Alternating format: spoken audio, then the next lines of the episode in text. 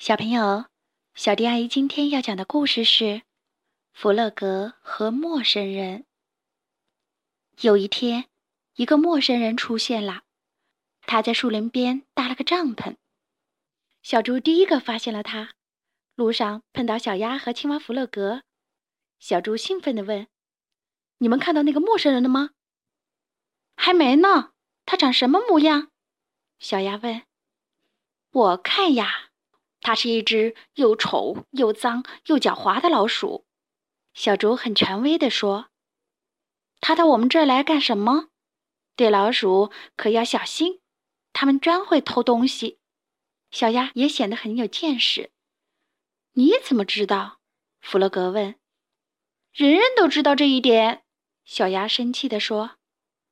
但是弗洛格不那么确定，他想亲眼去看一看。晚上天黑了，弗洛格看到远处有一团红色的火光，于是他就悄悄地朝那边爬了过去。在树林边，他看到一顶用几个木条、一块旧布搭起的临时帐篷。那个陌生人在帐篷外燃起一堆火，正在煮吃的。红红的火苗一闪一闪，一阵一阵的香味飘了过来。弗洛格觉得。这样的夜晚好温馨呀！第二天一见面，弗洛格就对大家说：“我看到他了。”怎么样？小猪问。他看起来很和善。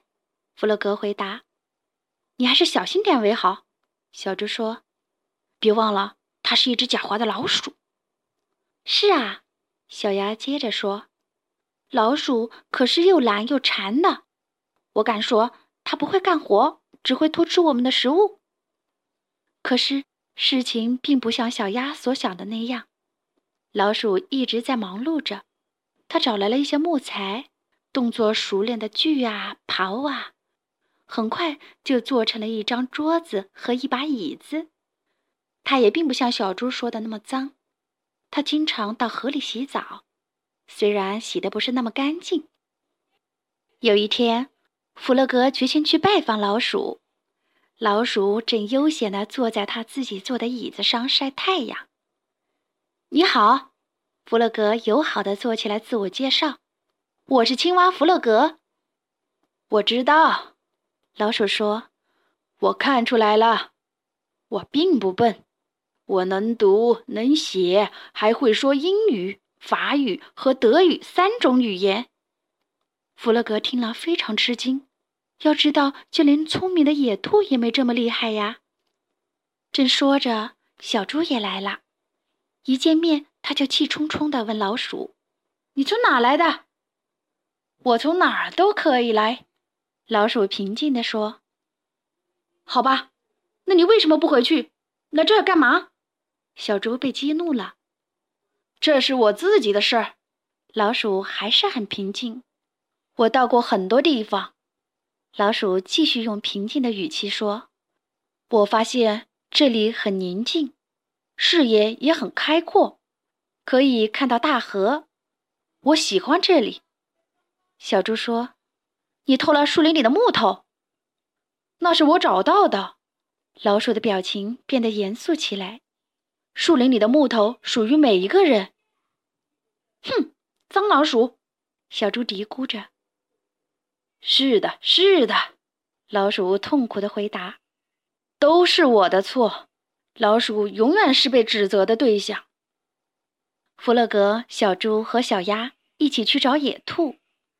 小猪和小鸭说：“那只可恶的老鼠必须离开，它偷了我们的木头，对人也很没礼貌。”静一静，静一静，野兔说：“它可能是和我们不一样，但它并没有做错什么。”那些木头是属于大家的。从那天起，弗洛格会定期拜访老鼠，他们一起坐在椅子上欣赏风景。老鼠还给弗洛格讲了一些他到世界各地旅行时的见闻。小猪不太高兴了，他对弗洛格说：“你不应该总跟那些狡猾的老鼠在一起，他和我们不一样。”弗洛格不解地说：“不一样？”我们每个人都不一样啊！哎呀，你怎么就不明白呢？小鸭也着急了。我们是本地人，而老鼠是从外地来的。有一天，小猪在做饭时，一不小心，锅里的油燃烧起来，很快火势蔓延开来，到处是火苗，整个房子都烧着了。小猪吓坏了，跑出屋子大叫：“着火了！快救火呀！”这时，老鼠已经赶到了，它飞快地奔跑着，一趟又一趟地从河里提起水。浇向燃烧的大火，火慢慢的小了下来，终于完全被扑灭了。但小猪家的屋顶已经被烧光了。闻讯赶过来的野兔弗勒格和小鸭围着小猪呆呆的站着。小猪现在无家可归了，可他不用太担心。第二天，老鼠拿来了木头和工具，它爬上屋顶，忙活起来。很快，房子就被修好了。有一天，野兔到河边去打水，脚底一滑，掉进了深深的河里。不会游泳的野兔拼命地仰起头，大叫：“救命啊！救命啊！”老鼠听到呼救声，飞快地赶了过来。它直接跳下水里，把野兔救了上来。经过这几件事，大家都慢慢的喜欢上了老鼠。老鼠在这里快快乐乐的生活，快快乐乐的帮助别人。老鼠还常常想出了一些新奇的点子，比如说召集大家到河边野餐，或者是进树林子里去探险什么的。每当黄昏降临的时候，老鼠就给大家讲一些很刺激、很有趣的故事，有的是他听来的传奇故事，比如说。龙的故事，有的就是他在各地旅行时的亲身经历。